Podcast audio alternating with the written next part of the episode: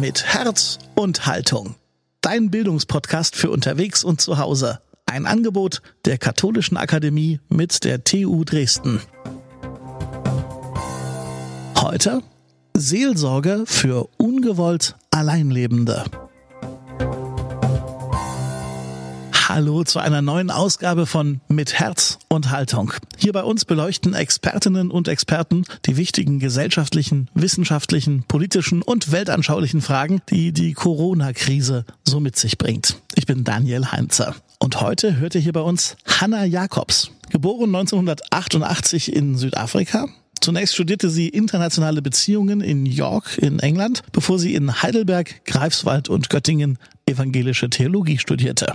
Ihr Vikariat hat sie in Niedersachsen absolviert und 2018 folgte in Essen die Ordination zur Pastorin. Hier arbeitet sie in der Gemeinde Bergerhausen und beim Pionierprojekt Raumschiff Ruhr. Außerdem schreibt sie eine Kolumne für die Zeitbeilage Christ und Welt. Ihr Thema? Neue Formen von Gemeinde und Spiritualität sowie digitale Kirche. Jetzt bei Mit Herz und Haltung Hanna Jakobs. Seit acht Wochen heißt es Zuhause bleiben. Wer seine Arbeit von zu Hause erledigen kann, ist angehalten, das auch zu tun. Und das trifft ja in einer zunehmend digitalisierten Arbeitswelt auf ziemlich viele Menschen zu. Nach der Arbeit heißt es aber erst recht zu Hause bleiben. Denn alle Theater und Kinos, Bars, Restaurants, Fitnessstudios, Volkshochschulen, Schwimmbäder und Cafés haben noch geschlossen. Für Singles bedeuten diese Maßnahmen zur Eindämmung der Corona-Pandemie Sie sind viel zu Hause gerade, sehr viel. Und zwar alleine. Sie sind am härtesten von den Kontaktbeschränkungen betroffen, denn die sehen ja vor, dass man eben nur mit einer Person, dass man eben nur mit Personen aus dem eigenen Haushalt näheren Kontakt haben darf. Und wenn man die einzige Person ist in seinem Haushalt, dann darf man allen anderen Menschen nur draußen und nur mit dem entsprechenden Abstand von zwei Metern begegnen ich merke, dass sich die Art und Weise, wie ich meine Zeit jetzt verbringe, sehr verändert hat. Das, was ich vor Corona gerne gemacht habe, nämlich Freunde treffen, in Cafés sitzen, ins Kino gehen, über meine Arbeit als Pastorin Gemeinschaft mit anderen Menschen haben, das fällt jetzt eben größtenteils weg. Gerade diese Freiheit unternehmen zu können, was man will und wann man will, das empfinden viele Singles normalerweise als einen großen Vorteil ihrer Lebensform. Oft haben Singles, vor allen Dingen Frauen, wie Studien zeigen, ein aktives Sozialleben und viele Kontakte. Freundschaften und Netzwerke, also wenn man so will, Wahlverwandtschaften, nehmen für Alleinlebende den Rang ein, den für andere die Familie hat. Man weiß, wer für einen einkauft, wenn man krank ist und man hat Freundinnen, mit denen man zu Ausstellungen oder Konzerten geht und Bekannte, mit denen man wandern gehen kann, eine Gruppe in der Kirchengemeinde, mit der man zusammen glaubt, Freunde, mit denen man in den Urlaub fährt. Also Menschen, die meist nicht im selben Haushalt wohnen, aber die Funktionen für einen übernehmen, die sonst oft Partner oder Familie haben. Austausch, Freizeitgestaltung, Unterstützung, Nähe. Viele Singles haben sich, gerade wenn sie schon länger Single sind, ähm, solche Strukturen aufgebaut, mit denen sie gut leben können, ohne sich dauerhaft einsam zu fühlen. Die Krise, in der wir uns aber gerade befinden, hebelt eben diese Strukturen, diese spätmodernen Freundschaftsnetzwerke aus. Zu mobil und zu unübersichtlich ist das, wenn man Infektionsketten verhindern will. In der Krise wird das Haus oder der Haushalt wieder die bestimmende Größe. Wir sehen gleich noch bei einem Blick in die Geschichte, dass das Jahrtausende lang die Einheit war, in der Menschen gelebt haben und überhaupt nur überleben konnten. Ich beziehe mich nicht nur dabei, sondern auch immer wieder äh, im Verlauf dieses Podcasts auf die Empirika-Studie Christliche Singles, in der äh, Professor Tobias Künkler, Professor Tobias Feix und Johanna Weddigen das Leben hochreligiöser Singles im deutschsprachigen Raum erforscht haben. In Deutschland leben zurzeit etwa 30 Prozent der erwachsenen Bevölkerung alleine, also ohne eine partnerschaftliche Beziehung. Und diese Gruppe ist ähm, sehr heterogen. Dazu zählt die Studentin genauso wie der Witwer oder die alleinerziehende Mutter. Die Lebenssituation ist also sehr unterschiedlich und damit natürlich auch die Schwierigkeiten, vor denen ähm, Singles in dieser Krise stehen. Gemeinsam ist aber allen, die ohne Partner, also ohne eine andere erwachsene Bezugsperson leben, dass sie in dieser Zeit mit ihren Sorgen und Ängsten, aber eben auch mit ihrer freien Zeit erst einmal alleine sind. Singles sind derzeit darauf angewiesen, Kontakte via Telefon oder Skype aktiv zu suchen und die, weil die Zahl der beiläufigen Kontakte im Alltag sich drastisch reduziert hat. Schon unter normalen Bedingungen empfinden es manche Singles als Belastung, dass sie eben immer ihre Zeit gut planen müssen. Wenn man am Sonntagnachmittag oder am verlängerten Wochenende nicht alleine sein will, dann muss man sich bewusst darum kümmern. Es gibt niemanden, der einfach so äh, da ist und mit dem es sich ergibt, dass man die Zeit verbringt. Jetzt muss aber eben jedes nicht berufliche Gespräch konkret gesucht oder verabredet werden. Wenn die Arbeit ins Homeoffice verlagert wurde, dann steht man auch vor der Aufgabe, seinen Tag alleine zu strukturieren. Mahlzeiten zu planen, zuzubereiten, sich zu motivieren, sich zu überlegen, wann man Pausen macht, wann man abends ähm, Feierabend macht. Ähm, das klingt alles erstmal ein Stück weit einfach und banal, aber es sind eben alles äh, lauter kleine Entscheidungen, die als Single alleine getroffen werden ähm, müssen, weil es niemand anderen gibt, mit dem man seinen Tagesablauf eben in Einklang bringen oder zusammengestalten kann. Und als Randnotiz kommt natürlich hinzu, dass ähm, Arbeit gerade auch für Singles äh, in der Hinsicht wichtig ist, als dass sie gänzlich alleine für sich aufkommen müssen. Wer jetzt aufgrund von Corona keine oder weniger Einnahmen hat, hat als Single eben keinen Partner, der das möglicherweise durch sein Gehalt ausgleichen könnte. Es kommen also für einige auch jetzt noch ähm, dramatische finanzielle Sorgen dazu. Und es fehlt, wo wir wieder beim Homeoffice wären, ähm, ein Stück weit die Sozialkontrolle, die ein anderer Mensch ja auch darstellt. Sich eben nicht nur ähm, davon zu ernähren, dass man mit dem Löffel aus dem Nutella-Glas isst. Was zur Abwechslung mal ganz nett sein kann, kann auf Dauer sehr einsam machen.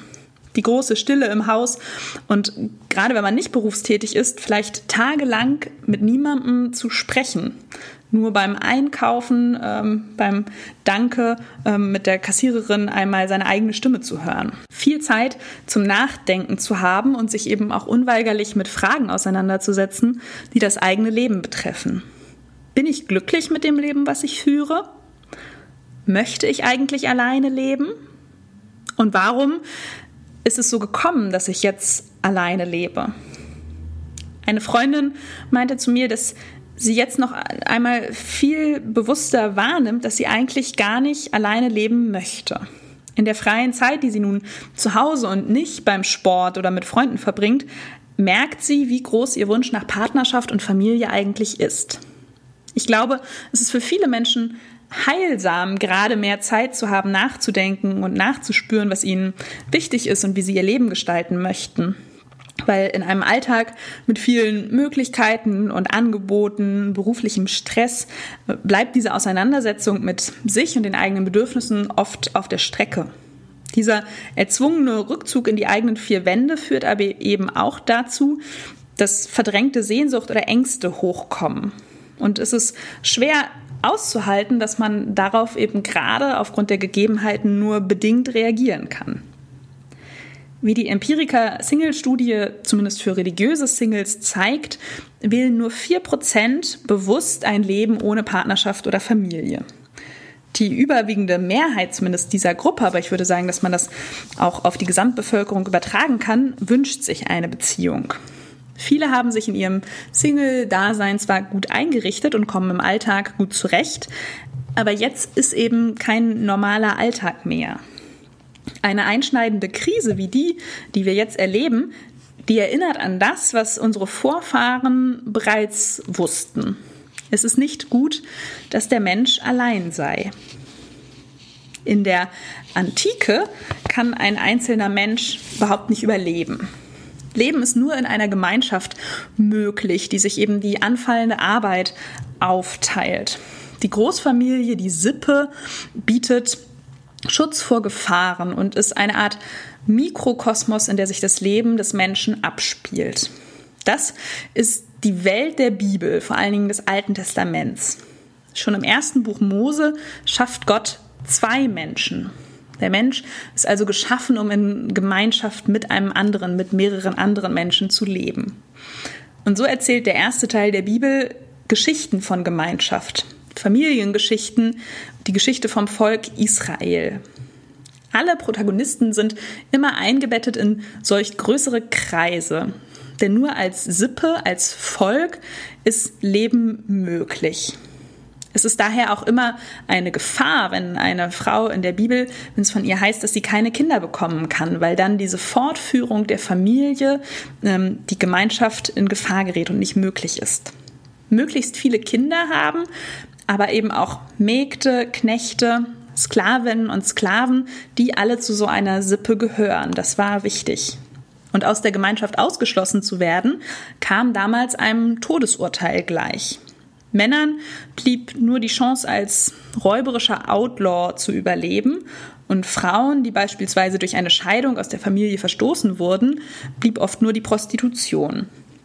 Es brauchte also vor langer, langer Zeit ähm, den großen Familienverbund, um überhaupt überleben zu können.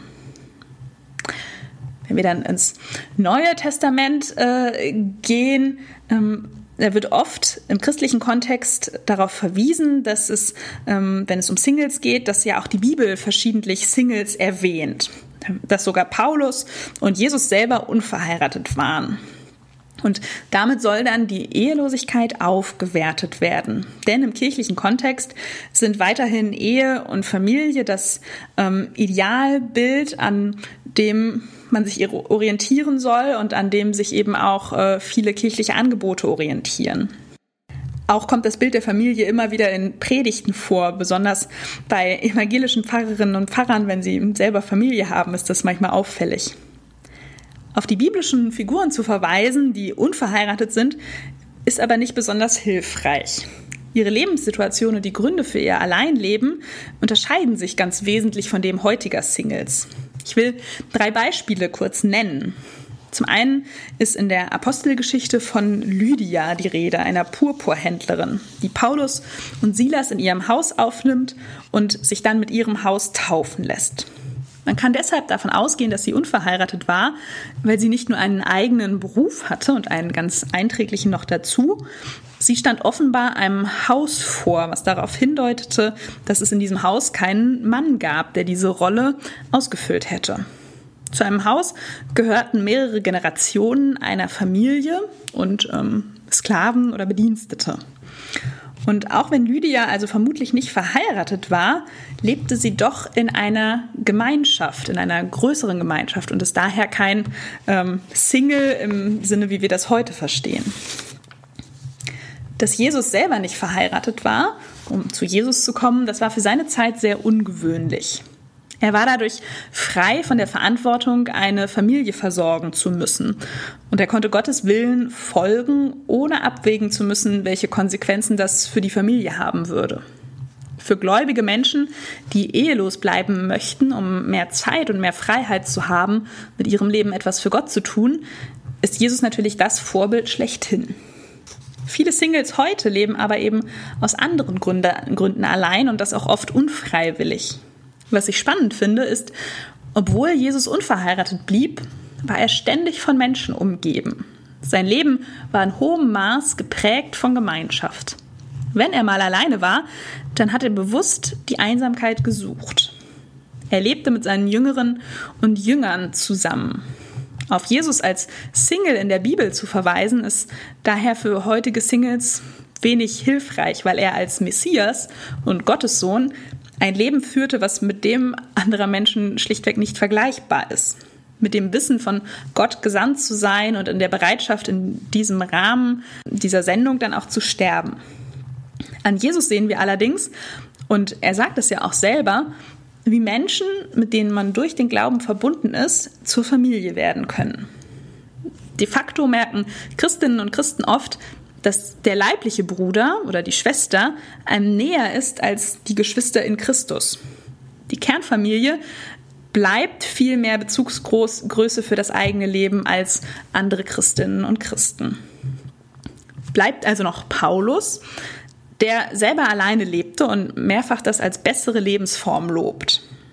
Heiraten ist in seinen Augen etwas für Leute, die es nicht schaffen, enthaltsam zu leben. Aber taugt er zum Vorbild für heutige Singles?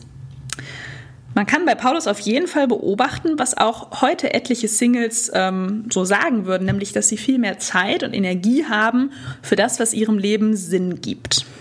Bei Paulus war das, die frohe Botschaft von Jesus zu verbreiten. Und zwar, solange dazu noch Zeit war. Denn Paulus lebte in der Erwartung, dass jeden Tag Jesus wieder auf die Erde kommen würde und das Reich Gottes errichten würde. Sich in der Welt einrichten, heiraten, eine Familie gründen, das lohnte sich aus seiner Sicht überhaupt nicht. Paulus und Jesus sind also Ausnahmen in einer Gesellschaft, die in Großfamilien organisiert ist, leben aber beide in Kontexten, in denen Gemeinschaft eine sehr große Rolle spielt. Das Haus bzw. die Sippe als Lebensmodell, das soll sich auch die nächsten 1800 Jahre dann nicht ändern. Trotzdem gründen Jesus, Paulus und die ersten Christen eine Alternative zu diesem Leben in der Großfamilie. Seit den ersten Jahrhunderten unserer Zeitrechnung gibt es in Europa Menschen, die sich für religiöse Ehelosigkeit entscheiden. Erst als Einsiedler in der Wüste ähm, und wo sich später Klöster gründen und dann in Ordensgemeinschaften. Wer sich also für ein eheloses Leben entschied und in ein Kloster eintrat oder wie es im Mittelalter auch üblich war, als Kind in ein Kloster gegeben wurde, der lebte nicht alleine sondern in einer Gemeinschaft, die oft noch größer war als die eines Bauernhofes. Nicht heiraten und keine Kinder bekommen war also in der Geschichte lange Zeit nicht damit gleichgesetzt, alleine zu leben, wie es das aber heute für die allermeisten Singles ist. Vor der Reformation waren etwa 20 Prozent der Menschen in Mitteleuropa Teil des geistlichen Standes. Sie lebten also religiös ehelos. Der Rest der Gesellschaft war gar nicht so anders organisiert als zu biblischen Zeiten. Das Haus war weiterhin die bestimmende Größe und dazu gehörte die Großfamilie, die aus mehreren Generationen bestand. Auch unverheiratete Mägde und Knechte zum Beispiel sowie verwitwete Familienmitglieder waren Teil dieser Gemeinschaft. Mit der industriellen Revolution begannen diese Familienstrukturen dann aufzubrechen. Einzelne Arbeiter zogen in die Städte und waren oft erstmal schlicht zu arm, um eine Familie zu gründen. Gleichzeitig wurden Witwenkassen eingerichtet und die ermöglichten es Witwen, alleine über die Runden zu kommen. So bildeten sich erste Formen des Alleinlebens aus. Erst durch die Arbeit außerhalb des Bauernhofes und durch soziale Absicherung konnten Menschen überhaupt jenseits einer Familie überleben. Die ersten, die freiwillig als Single lebten, waren so um das 19. Jahrhundert herum junge Männer der Oberschicht, die genau das suchten, was man heute eben auch noch oft mit dem Single-Leben in Verbindung bringt. Nämlich Freiheit, keine Einschränkungen durch Verantwortung und den Rhythmus eines Familienlebens. Nachdem es dann Berufe gab, die es auch Frauen ermöglichten, den eigenen Lebensunterhalt zu verdienen, wie zum Beispiel Lehrerin oder Krankenschwester, später Telefonistin, da hatten Frauen dann auch die Möglichkeit, alleine zu leben. Interessant ist, dass sich in der gesellschaftlichen Bewertung gar nicht so viel verändert hat von damals zu heute. Von Männern hieß es, sie genießen ihre Freiheit und von Frauen hieß es damals, wie heute teilweise auch noch, dass sie einfach keinen Mann abbekommen haben. Die beiden großen Weltkriege dann machten Millionen Frauen zu Witwen, was jedoch ihr gesellschaftliches Standing nicht verbesserte. Im Gegenteil, das Nachkriegsdeutschland glorifizierte die bürgerliche Kleinfamilie mit Vater, Mutter und zwei Kindern. Für andere Lebensentwürfe war im Wirtschaftswunder kein Platz. Der Begriff der Singles wanderte dann auch erst in den 70er Jahren aus den USA ein. Die 68er Studentenrevolution, die Hippie-Bewegung, der Feminismus, all das führte zu einer Diversifizierung von Lebensformen. Wie anfangs erwähnt, lebt heute knapp ein Drittel der Bevölkerung alleine, also nicht in einer Partnerschaft. Das ist, gerade wenn wir in die Geschichte gucken, sehr viel. Die Mehrheit allerdings lebt in Paarbeziehungen und im Vergleich dazu sind Singles weiterhin die Ausnahme und oft auch ein Stück weit eine unbekannte Variable, weil unklar ist, ob sie Single bleiben, wenn ja, für wie lange. Vor allem jenseits eines gewissen urbanen Milieus wird das Alleinleben nach wie vor als defizitär betrachtet. Singles sind auch heute noch immer wieder in der Situation, sich für ihre Lebensform rechtfertigen zu müssen. Oder aber man übersieht sie schlichtweg. Es ist natürlich nicht sinnvoll oder hilfreich, verschiedene Lebensmodelle gegeneinander auszuspielen. Und das möchte ich hiermit auch gar nicht tun. Aber ich finde, an der gegenwärtigen Situation ähm, wird dieses Übersehen von Singles immer wieder auch deutlich, wenn nach der Entlastung von Familien gefragt wird und ähm, die Frage der Betreuung kleiner Kinder ähm, diskutiert wird, dann zeigt das, dass Singles aufgrund ihrer vermeintlich weniger komplizierten Lebensformen im Diskurs nicht so sehr wahrgenommen werden und nicht so sehr vorkommen. Es liegt somit stärker in ihrer eigenen Verantwortung, mit der aktuellen Krise umzugehen. Aber zum Glück haben sie eben auch ein Stück weit Verantwortung und es gibt Dinge, die man als Single jetzt auch tun kann. Ein paar Überlegungen, was gerade jetzt in der Corona-Krise Singles helfen kann. Erstens ist es wichtig, jetzt aktiv Kontakte zu Menschen zu pflegen, die einem gut tun. Es ist ein Aufwand, aber es hilft, sich konkret zum Telefonieren zu verabreden. Dafür zu sorgen, dass man regelmäßig Kontakt hat mit Menschen, mit denen man sich darüber austauschen kann, wie es einem gerade geht, was einen beschäftigt. Das ersetzt die tatsächliche Begegnung nicht ganz, aber und es ist auch noch keine Umarmung, kein gemeinsames Essen, aber es hilft, mal aus seinem eigenen Kopf herauszukommen und sich mit den Gedanken und den Sorgen anderer Menschen zu beschäftigen und nicht immer nur mit den eigenen. Und es hilft, ähm, für das Gehör, also Gehör zu finden mit dem, was einem gerade auf dem Herzen liegt. Und dann etwas, was ich sehr wichtig finde, ist es, es sich schön zu machen für sich so zu kochen und den Tisch zu decken, als säße da noch eine zweite oder dritte Person. Vielleicht nicht jeden Tag, aber doch regelmäßig. Denn wenn ich nur Tiefkühlpizza auf dem Sofa esse, dann signalisiere ich mir selber, dass ich mich selbst nicht so zu umsorgen und wertschätzen brauche wie andere Menschen. Und das ist schade. Deswegen stelle ich mir immer frische Blumen hin. Ich räume auf, auch wenn niemand zu Besuch kommt, und ich koche mir etwas Schönes, um mir selber zu sagen, schön, dass du hier wohnst. Ich will, dass du dich wohlfühlst, Hanna. Dann, wie anfangs schon festgestellt, haben besonders alleinlebende Menschen ohne Kinder oder mit erwachsenen Kindern jetzt mehr Zeit. Nicht nur zum Lesen und Fernsehen, sondern eben auch zum Nachdenken. Und das ist erstmal ein Geschenk, diese Muße zu haben, in sich zu gehen. Und die kann man auch konstruktiv nutzen. Ja, ich kann wahrnehmen, was mir fehlt, was mich gerade traurig macht, aber ich kann mir dann in einem zweiten Schritt auch überlegen, wie ich eigentlich leben möchte. Was für ein Bedürfnis steckt hinter meinem Gefühl von Einsamkeit? Suche ich eine Partnerschaft oder suche ich eine Form gemeinschaftlichen Wohnens? Wie möchte ich, wenn es die Lebensumstände wieder zulassen, auf diese Wünsche zugehen? Auch wenn man der jetzigen Situation ein Stück weit ausgeliefert ist, und das sind alle Menschen weltweit gerade, hat man unter den üblichen Bedingungen durchaus einiges in der Hand, wie man das eigene Leben so gestalten kann, dass man es gerne lebt.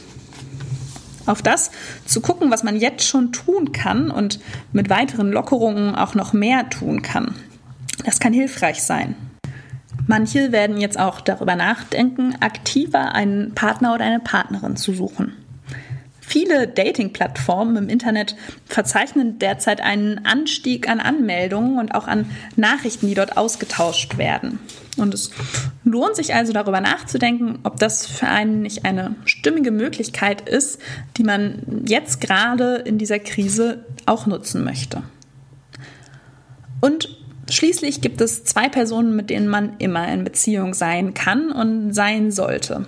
Egal wie streng die Regeln des Social Distancing auch sind. Ich kann Gemeinschaft haben mit mir und mit Gott. Als ich vor einigen Jahren in einer Situation war, wo ich alleine gelebt habe und mich sehr einsam gefühlt habe, da hat mir das geholfen. Die Erkenntnis, dass ich lernen muss, mir selbst Gesellschaft zu leisten, mit mir alleine zu sein. Das ist eine Übung, das zuzulassen und auszuhalten. Nicht den ganzen Tag das Radio oder den Fernseher laufen zu lassen, sondern erkunden, wie es ist, wenn man nur die eigene innere Stimme hört. Was sagt die eigentlich? Ist sie nett zu mir? Wie kann ich mit mir selber gut zusammenleben? Ich finde das eine gute Hilfestellung, sich selber so zu behandeln, als sei man ein guter Freund oder die eigene Schwester. Das hilft einem aufmerksam zu sein für das, was einem gerade gut tut. Nicht so streng mit sich zu sein, sich nicht zu viel zuzumuten und sich das auch zuzugestehen, wenn es einem gerade schlecht geht. Und mit wem ich immer Gemeinschaft haben kann, ist Gott.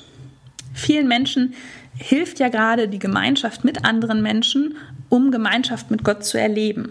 Deswegen feiern wir ja auch zusammen Gottesdienste. Es hilft, zusammen zu glauben, zusammen zu beten und zu singen. Aber Gott ist eben auch in der Stille und in der Einsamkeit zu erfahren. Es gibt eine lange biblische Tradition von Menschen, die die Einsamkeit mit Gott bewusst gesucht haben. Mose, Johannes der Täufer, Jesus. Die Einsamkeit, die man jetzt als Single erlebt, ist natürlich nicht selbst gewählt.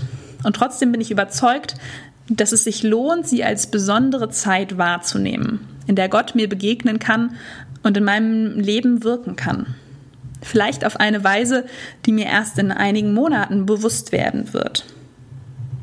Manche mögen jetzt gerade, oder es tut ihnen gut, Fernsehgottesdienste, Gottesdienste im Internet zu sehen und es hilft ihnen, Zuspruch zu erfahren und sich mit anderen Christinnen und Christen verbunden zu fühlen.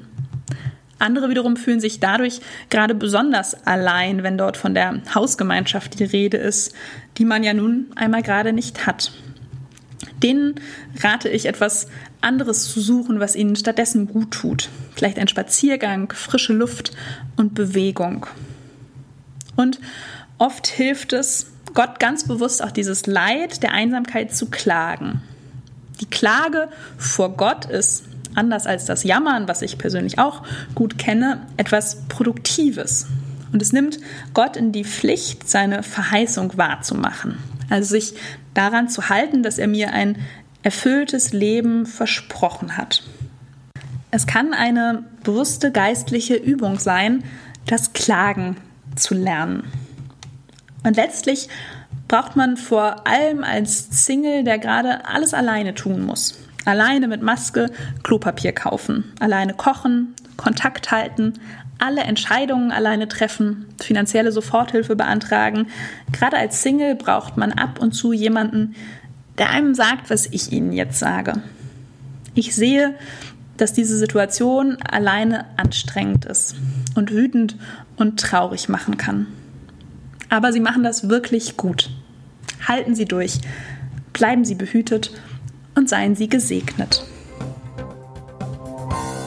für ungewollt Alleinlebende. Soweit also die Gedanken von Hanna Jakobs zum Thema Single sein, auch in Corona-Zeiten und wie für solche Menschen Seelsorge aussehen kann. Das Thema war übrigens eine Anregung von euch, die uns über Instagram und Facebook und über lebendigakademisch.de habt zukommen lassen. Wir haben sie gern aufgegriffen und Frau Jakobs um ihren Beitrag gebeten. In der nächsten Folge wollen wir euch mal wieder eine spannende Diskussion präsentieren. Und zwar unterhalten sich dann Clemens Pickel, er ist Bischof von Saratow in Russland, und Matthias Platzek, der ehemalige Ministerpräsident von Brandenburg, der gleichzeitig Vorsitzender des Deutsch-Russischen Forums ist, über die Frage, wie erlebt Russland eigentlich die Corona-Krise und welche Folgen hat Corona im Blick auf die Beziehungen zwischen Russland und Europa. Clemens Pickel übrigens unser Mann in Russland, ein Bischof mit Wurzeln im Bistum Dresden-Meißen. Das also alles beim nächsten Mal. Wir freuen uns drauf und ihr seid hoffentlich wieder mit dabei. Bis dahin alles Gute, empfehlt uns weiter und wir freuen uns natürlich wie immer auch über eine gute Bewertung, zum Beispiel bei Apple Podcasts. Ich bin Daniel Heinze. Bis zum nächsten Mal.